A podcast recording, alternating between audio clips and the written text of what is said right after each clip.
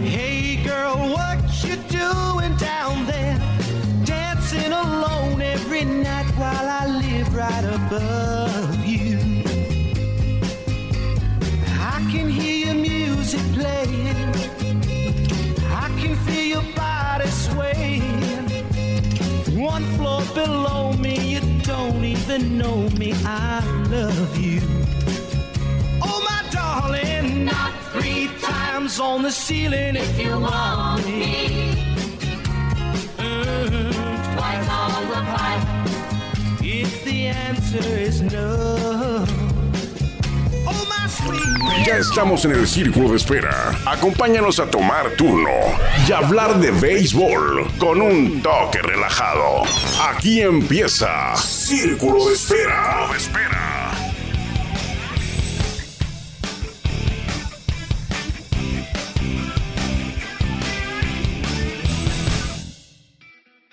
¿Qué tal? Muy buena tarde, bienvenido. Soy Armando Esquivel y le agradezco que nos permita que lo acompañemos en esta tarde o noche, depende a qué hora nos esté escuchando usted, o quizás es de mañana, aquí en Círculo de Espera, en este miércoles 22 de noviembre del 2023, episodio 814. Gracias también al Caifán por eh, prestarnos su privilegiada voz para la introducción de este espacio que nació en 2020. Llegamos hoy al 814. Eh, hablando de béisbol, porque siempre hay mucho de qué hablar cuando hablamos de béisbol. Los 365 días del año podemos estar hablando de béisbol, de la actualidad del béisbol, de la historia del béisbol, del futuro del béisbol también.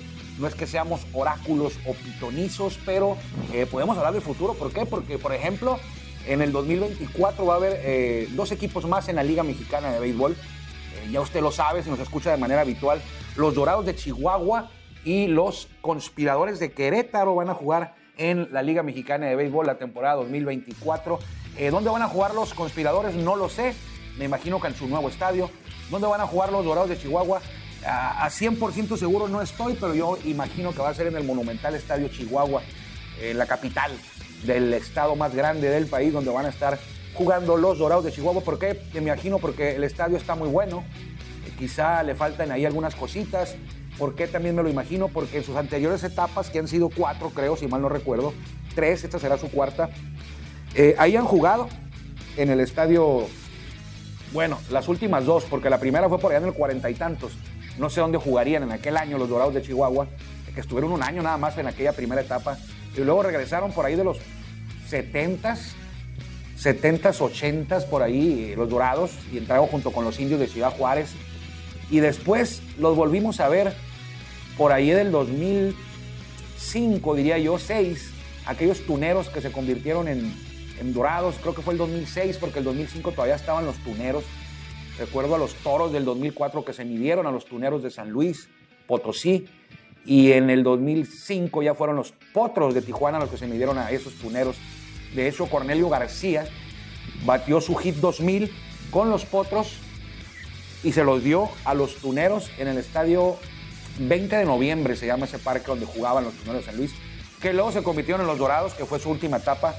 Eh, vamos a decir que fue la más exitosa, porque bueno, de exitosa no tuvo mucho, pero fue la más exitosa porque en, ese, en esa etapa sí lograron eh, por lo menos meterse a playoff en una temporada. Y en las anteriores se quedaban lejos de los playoffs. Le digo que eh, vemos el futuro porque eh, ayer se desarrolló a puerta súper cerrada, porque sí nos enteramos de que iba a ser el draft, sí nos enteramos de que lo que ocurrió después, eh, qué equipos, eh, a quién eligió cada uno de los equipos, pero pues no se transmitió en vivo, no, no hubo una lista previa para saber qué jugadores iban a estar ahí, pero lo que sí nos enteramos fue a quiénes tomaron los conspiradores de Querétaro y a quienes tomaron los dorados de Chihuahua. Nombres interesantes, claro, o sea, no, los equipos no iban a poner en una bolsa, no iban a ofrecer a sus estrellas. Sin embargo, eh, tampoco estuvo tan flaca la caballada como yo creía que iba a estar. Yo me imaginé que iba esa bolsa con los jugadores de cada uno de los otros 18 equipos iban a ser peloteros, pues no, no los quiero llamar desconocidos, pero sí peloteros que, no, que su nombre no decía mucho, peloteros muy jóvenes, Eh, pero no fue así.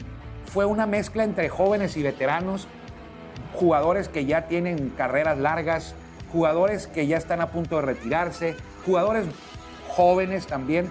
Entonces, eh, para, no, para que usted no, se esté imaginando, eh, le voy a decir rapidito también, no le voy a dar, no le voy a tomar mucho tiempo a este tema, porque también hay que hablar de los toros, que se mantienen los movimientos de los toros. Hay quien dice que los toros están haciendo una limpia, una desbandada. Eh, no es por ahí, ya le explicaré más o menos un poquito más adelante cuál es mi, percepción al respecto. Pero bueno, los conspiradores de Querétaro, en el draft de expansión que se desarrolló ayer, ayer fue martes, si usted no se puso otro día, bueno, me refiero al martes 21 de noviembre, eh, tomaron a Matt Clark, eh, procedente de Tijuana, que nunca jugó en Tijuana, pero era eh, los derechos le pertenecían a Tijuana, Matt Clark, a José Vargas de León, jugador de cuadro, Matt Clark jardinero, Adrián Guzmán, este lanzador ensenadense, se apellida Guzmán, no Guzmán, es de los Sultanes de Monterrey. Todo esto es en la Liga Mexicana de Verano, Liga Mexicana de Béisbol. Sebastián Lizárraga, catcher de los Tigres. A Miguel Peña, de Veracruz, pitcher, que fue campeón con los Toros en 2017. Natanael Santiago, pitcher de los Diablos Rojos del México, también y ahora es de Conspiradores. Bader Gutiérrez, Gutiérrez de Laredo, jardinero. Linder Castro, este lanzador ya veterano que le ha hecho de todo, de relevista, de, abridor. Yo me acuerdo mucho de él con los rieleros, que tuvo años muy buenos, que era pues casi casi imbateable con, con los rieleros. Kenneth Sigman, el lanzador de Saltillo. Iván Salas, lanzador de Monterrey. Yosmani Guerra, jugador de cuadro de los Piratas de Campeche. Bueno, era de los Piratas. Eh, todos estos son de conspiradores ahora, ¿eh? Bradley González, que era de los Bravos de León, lanzador.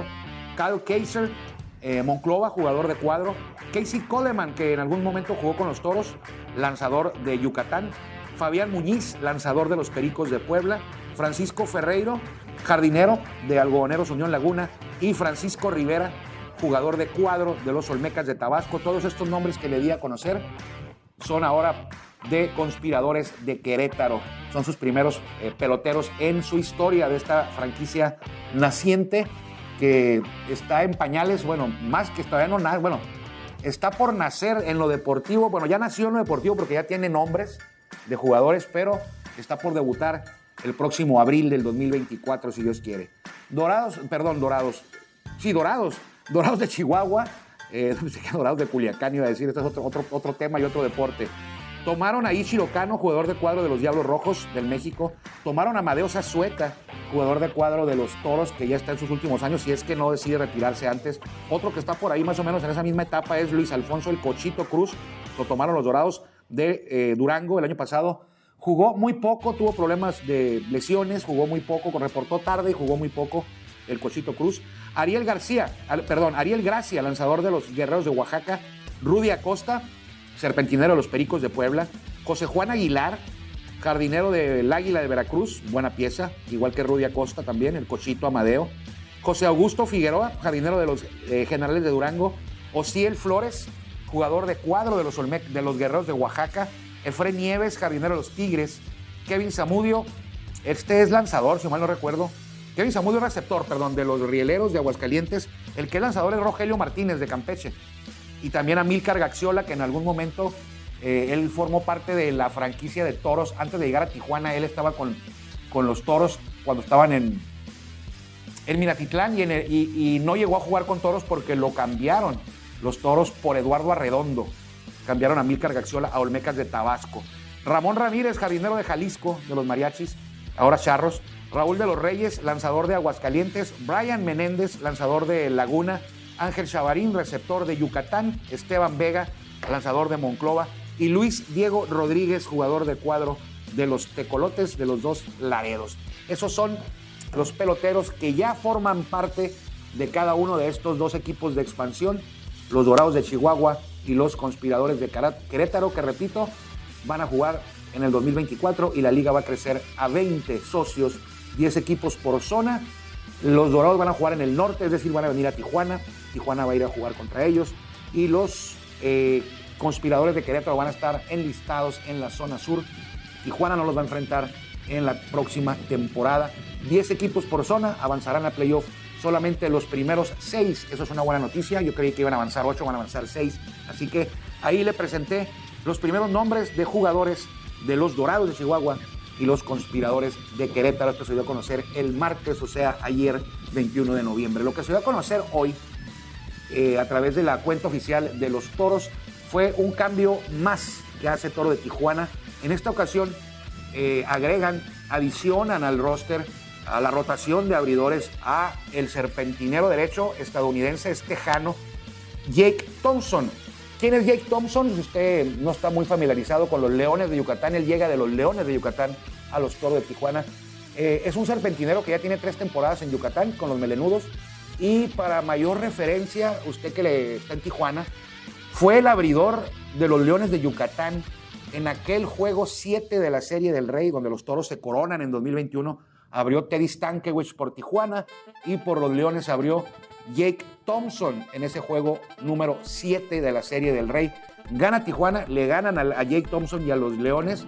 Jake Thompson fue el pitcher derrotado, no lo hizo mal. De hecho, de las tres carreras quedó 3-0 el juego. Le hicieron dos a él y creo que creo que le hicieron una a él, o bueno, dos, vamos a decir que dos. Eh, dejó el juego perdido, él se lleva la derrota, pero lanzó muy bien, no tuvo apoyo de, los, de sus compañeros a la ofensiva y perdió el juego. Jacob Kate Thompson, que pasó tres temporadas en grandes ligas con los Phillies de Filadelfia. Estuvo en su momento, era uno, de los grandes prospectos de, eh, de los Tigres, de los Rangers, de los Phillies con quienes debutó y también estuvo en ligas menores con los cerveceros de Milwaukee en ligas menores. Pero en grandes ligas solamente con los Phillies, tres años. Tiene una, una anécdota, no una anécdota, una marca ahí eh, muy curiosa porque en un juego de Phillies contra Rockies de Colorado, Jake Thompson ponchó a cuatro en la misma entrada. Eh, ¿Cómo le hizo? Pues bueno, ponchó al, primer, al primer ponche de esa entrada contra Colorado en Filadelfia jugando eh, al catcher fue un wild pitch y, logró el ponche porque abanicó el bateador. Al catcher se le fue la pelota y el, y el bateador ponchado se envasó y enseguida ponchó a los siguientes tres. En ese momento, cuando lo hizo Jake Thompson, era apenas el pitcher número 80 en la historia de grandes ligas en conseguir abanicar a cuatro en la misma entrada. Lo hizo Jake Thompson. Recuerde eh, que este cambio, ahorita le voy a decir por quién fue. Eh, es un cambio definitivo, bueno, no recuerde, no le había dicho que es un cambio definitivo para venir a reforzar la rotación de los Toros de Tijuana, que ha sufrido bajas, por cierto, la de Nick Struck, que ahora ya es parte de los Olmecas de Tabasco. En su carrera, cuando iniciaba Jake Thompson, cuando estaba de hecho en la matera, ya en, en la preparatoria, era un jugador de dos vías. ¿A qué me refiero? Pues que pichaba y bateaba y lo hacía de gran forma, de gran manera. En su año, en su senior year, en su último año en la prepa, eh, tuvo marca de 12 ganados, 3 perdidos, efectividad de 1.90 y además batió 504 con 15 cuadrangulares y 58 carreras empujadas en 131 turnos. Era un jugador que bateaba a la Otani, pero bueno, en la prepa, en la prepa es más común todavía. Eh, él fue becado para ir a la universidad, creo que de Texas, él es de Texas, es de Dallas, Texas, una universidad de ahí, de las de Texas, de las importantes, no recuerdo cuál era, eh, le ofreció una beca, pero Thompson prefirió aceptar eh, el bono que le ofrecían los Tigres para firmar y no fue a la universidad, se fue directo a ligas menores, estuvo con los Tigres. Los Tigres lo cambiaron a los Rangers eh, junto a, este Corey Neville.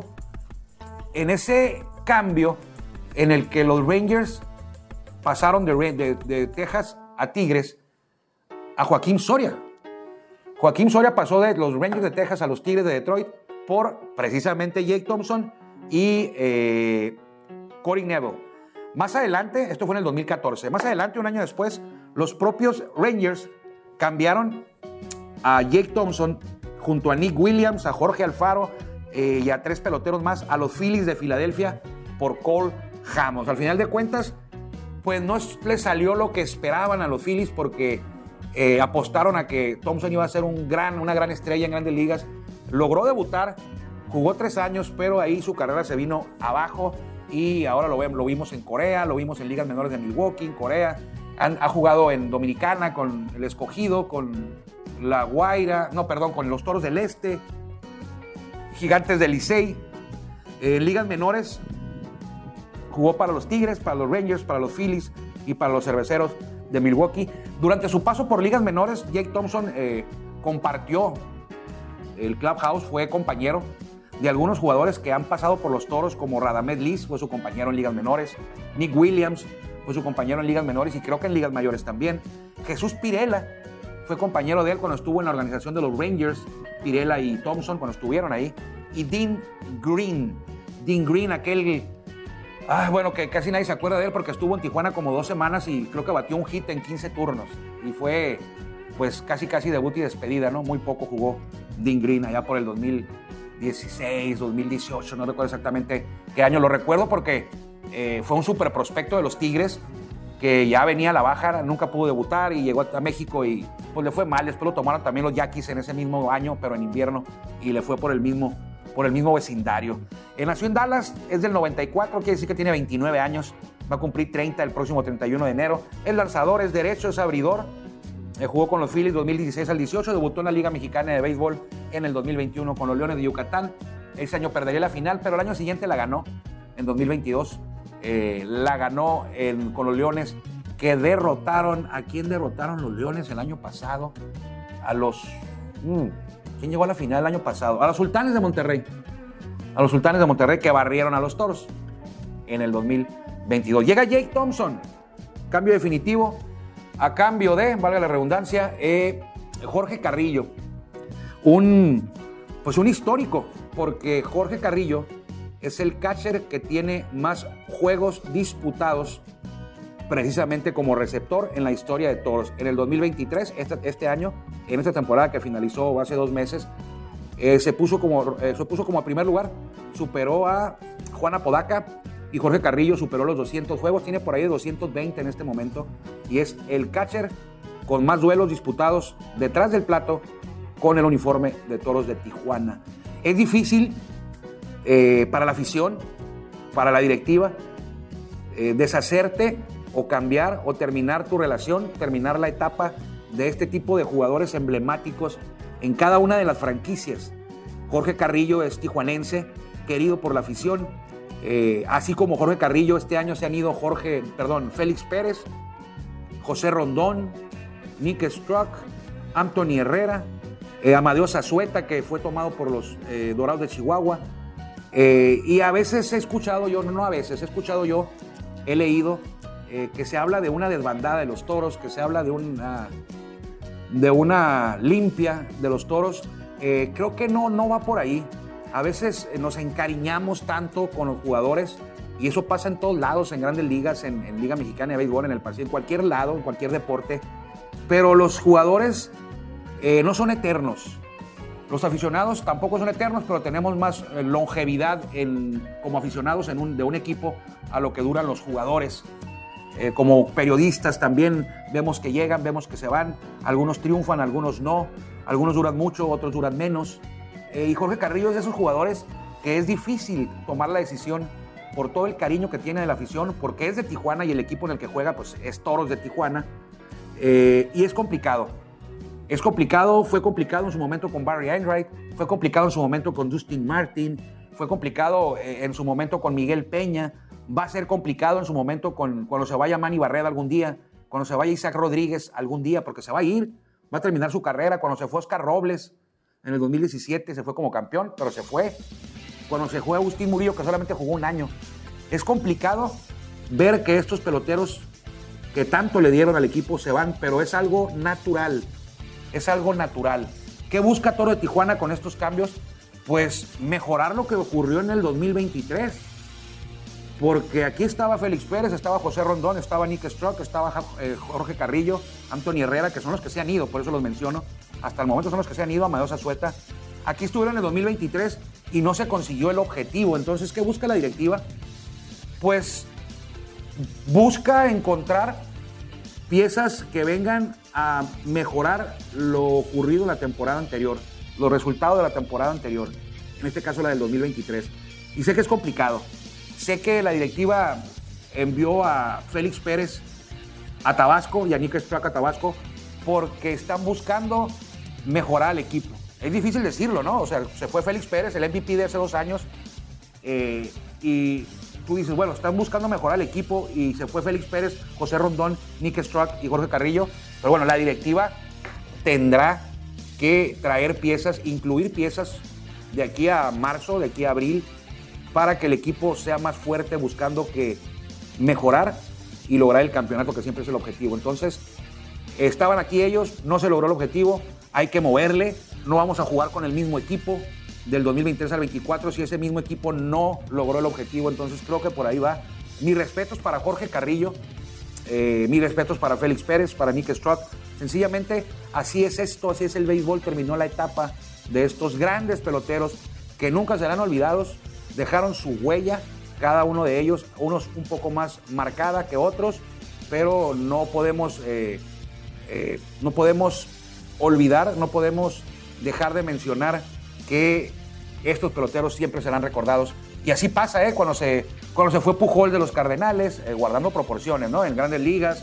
Cuando se fue Oscar Robles de los Diablos. Cuando se fue Addison Russell de, la, de Acereros. Cuando se fueron así. cada año hay historias similares en todos los equipos, en todas las ligas. que le vaya muy bien a, a Jorge Carrillo, se lo deseamos de corazón. Eh, terminó, terminó esta etapa de él, no podemos decir que no vaya a regresar algún día, puede ocurrir. Eh, ahora va a los Leones de Yucatán y llega Jake Thompson. Bienvenido Jake Thompson, un pitcher con experiencia en grandes ligas. Mi pregunta para los Leones es qué van a hacer con dos catchers de primer nivel allá. Tienen a Sebastián Valle, si es que no lo han cambiado. Y tienen ahora a Jorge Carrillo y ahora Toros tendrá que buscar receptor. Está Fernando Flores con los Toros hasta este momento y JC Escarra eh, JC también es catcher. Eh, lo hemos visto más de jardinero, de primera base a lo mejor, que, eh, que de receptor, pero ahí tiene trabajo los toros. Tiene que traer un cuarto bat porque ya no está Félix Pérez. Tiene que traer otro abridor. Se fue Struck, llega Jake Thompson ahora.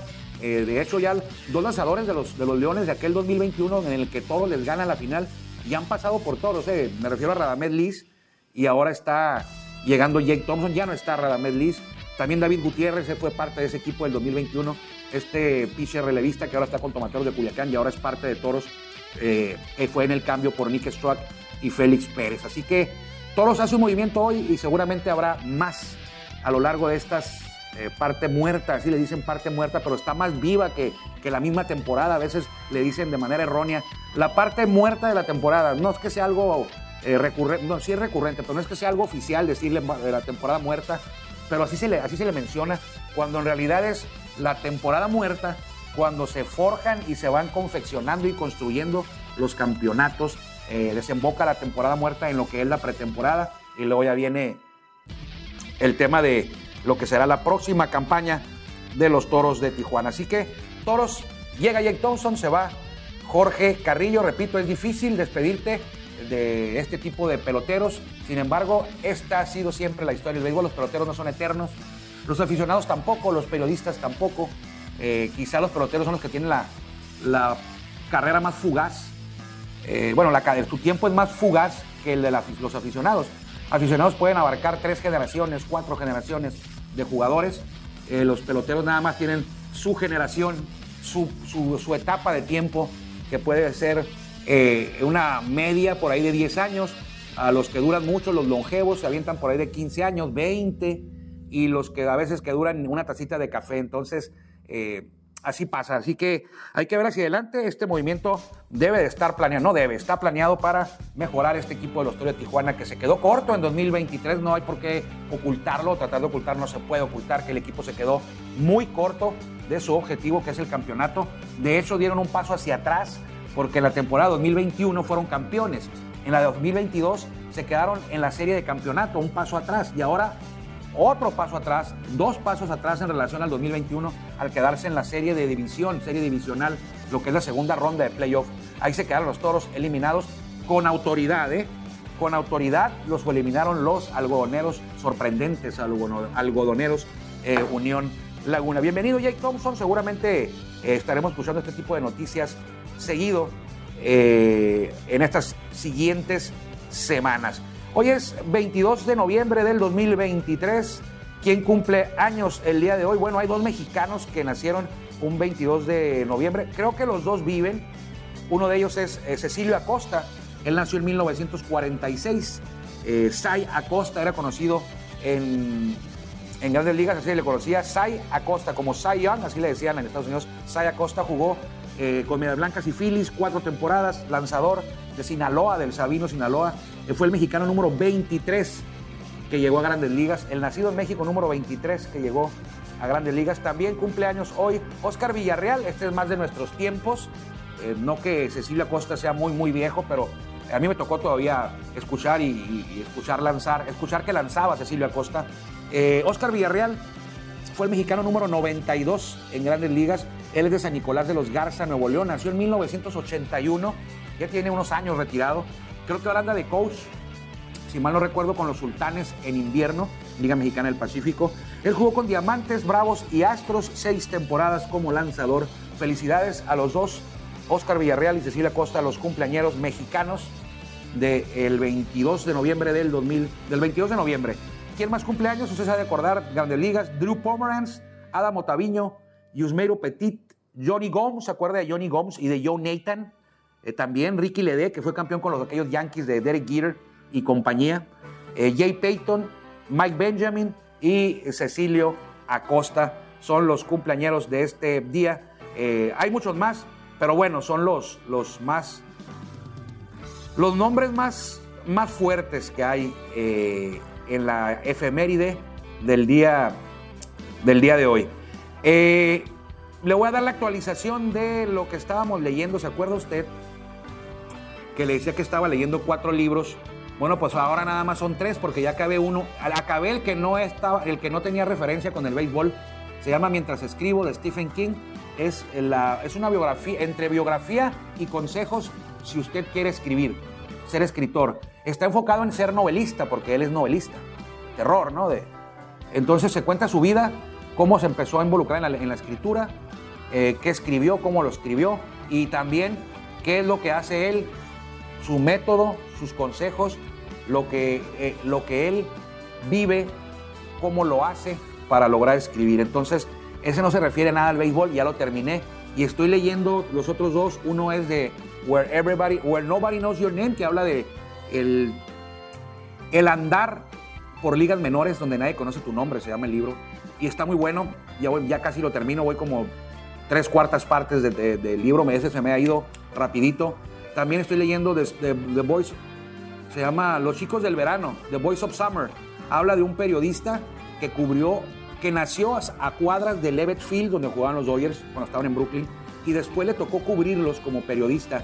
Y te habla las aventuras de aquellos años, por allá en los 50, 51, 52 de los Dodgers, de Jackie Robinson, eh, de, de, todos, de de Pee Wee Reese, de Duke Snyder, de todo ese equipo de Dodgers, eh, y que todo, él, viajaba con ellos, todo lo que ocurría. Cuando jugaba Jackie Robinson en los primeros años, que iba a jugar a San Luis, por ejemplo, eh, todo, lo que le, todo lo que pasaba Jackie Robinson jugando ya como en grandes ligas. Y también te cuenta lo que ha venido, lo que pasó después con todos sus peloteros cuando ya se retiraron. Está muy interesante también. Y el otro que estaba yo más lento es el de Warren Spa. El de Warren Spa estaba muy lento porque estaba muy. El libro estaba muy. Muy lento también. No muy lento, sino que estaba muy. No te contaba anécdotas eh, de, Warren Spa en los primeros capítulos porque hablaba de, su papá, de cómo empezó a jugar béisbol, eh, la Segunda Guerra Mundial que le tocó ir a Warren Spa y estar en el frente de batalla, exponiendo la vida. Y ahí te lo cuenta Warren Spa lo que pasaba cuando defendieron un puente por semanas, por meses, que no se bañaban en semanas, no se cambiaban la ropa en semanas, comían lo que podían, se estaban congelando. Te cuenta lo que pasó ahí. Ahí, después de eso, cuando, ya Warren Spa empieza a contar, debuta en Grandes Ligas y luego se va a la guerra. Ahí se puso bueno el libro y ya le tomé un poquito más de ritmo y es el que de, los, de la última semana es el que más se ha aventajado de estos tres. Ya tengo algunos para pedir por ahí, pero le sigo pegando duro a estos tres, tres libros. Mañana hablaremos del Salón de la Fama de Cooperstown con la lista de jugadores. Ya está un mexicano ahí, está Adrián González. No nació en México, pero bueno, es mexicano. Eh, no creo que vaya a entrar, de eso no, se lo aseguro, no va a entrar al Salón de la Fama eh, Adrián González. Seguiremos a la espera de quién va a ser el primer mexicano que, que algún día entre a, a Cooperstown como jugador. ¿Quién va a ser el primero? Pues como cronista puede haber varios, ¿no? Eduardo Ortega puede ser, pero como jugador Creo que todavía no, no ha debutado en grandes ligas a lo mejor. Julio Urias, pero ya ve con el tema que trae ahorita Julio Urias. Eh, no sé si su carrera, si se mantiene, le vaya a alcanzar a Julio Urias para algún día aspirar al Salón de la Fama. De los que están jugando, pues ¿quién más? ¿Quién más puede? No hay ninguno todavía que, que podamos, que pudiéramos decir va a estar en el Salón de la Fama. Randy Rosarena, a lo mejor, si algún día su carrera es larga, se mantiene como está jugando. Eh, Isaac Paredes está dando eh, flashazos, está joven todavía su carrera. Pero yo creo que al momento no, no tenemos todavía un, candidato fuerte como jugador a ingresar al Salón de la Fama. Si no ingresó Fernando Valenzuela, con toda su grandeza.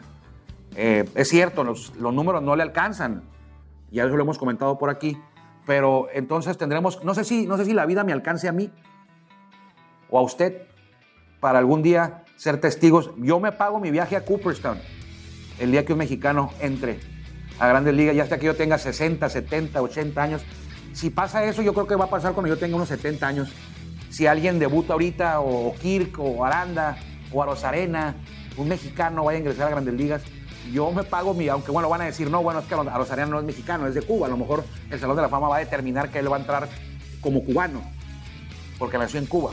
Pero bueno, mañana vamos a hablar de la boleta eh, de manera detenida, ¿no? No le vamos a dar eh, rapidito, le vamos a dar con calma cada uno de los nombres, va a haber nombres que merezcan más atención que otros. Entonces, por ejemplo, merece más atención hablar de Adrián Beltré que hablar de, sin demeritar a nadie, ¿eh? que hablar, no sé, de Tori Hunter, que está en la boleta esa también. A lo mejor merece más atención hablar de Carlos Beltrán que de Billy, que de Gary Sheffield. Bueno, yo prefiero a Gary Sheffield, pero bueno, vamos a ver cada uno con detenimiento. Yo creo que media hora nos alcanza mañana para entrar en detalles eh, de cada uno de los aspirantes, suspirantes que ya están en esa boleta y que van a estar bajo el escrutinio de más de 300 periodistas autorizados, avalados por la Asociación de Periodistas de Béisbol en Grandes Ligas. Ellos son los que votan, ellos son los que deciden. Y mañana vamos a votar nosotros. ¿Qué le parece? Mañana vamos a votar nosotros y vamos a definir eh, quiénes podrían estar ahí. Adrián Beltré va a estar, ¿eh? No sé si en la primera boleta, es probable que sí, pero Adrián Beltré va a estar ahí, en el Salón de la Fama. Eh, no le falta mucho a Adrián Beltré para que esté ahí. Cuídense mucho, soy Armando Esquivel, le agradezco como siempre que nos haya permitido hablar un poquito de béisbol, de este tema de los Dorados, de este tema de los conspiradores de Querétaro, de los Toros de Tijuana, que eh, es difícil, es difícil escribir una nota anunciando que se va Jorge Carrillo, escribir una nota anunciando que se va Félix Pérez, que se va Nick Struck, que se va José Rondón. Eh, bueno, José Rondón duró un año nada más, ¿no? Eh, pero también, eso fue un gran pelotero, un año, rindió bien. Eh, es difícil eso, pero también da alegría y satisfacción ver que llegan caras nuevas, que el equipo se está reforzando. Esa es la intención de estos movimientos para la próxima temporada, para que todos de Tijuana siga siendo un equipo protagonista. Eso nunca puede fallar. A lo mejor no queda campeón toros, pero, pero tiene que ser un equipo protagonista, tiene que estar en playoff. Eso es lo mínimo. Tiene que tener récord ganador. Tiene que avanzar de la primera ronda, pero eso ya es extra. Eso ya es extra, pero aquí en Tijuana eh, el equipo no puede darse el lujo de estar sin un campeonato por muchos años. No puede pasarle a todo lo que le está pasando a Diablos. 10 años sin campeonato. Toro Tijuana campeón en el 17, campeón en el 21 y campeón en el 24. ¿Por qué no? Cuídense mucho. Que le vaya bien. Gracias por acompañarnos en el Círculo de Espera. Nos escuchamos próximamente. Círculo de Espera.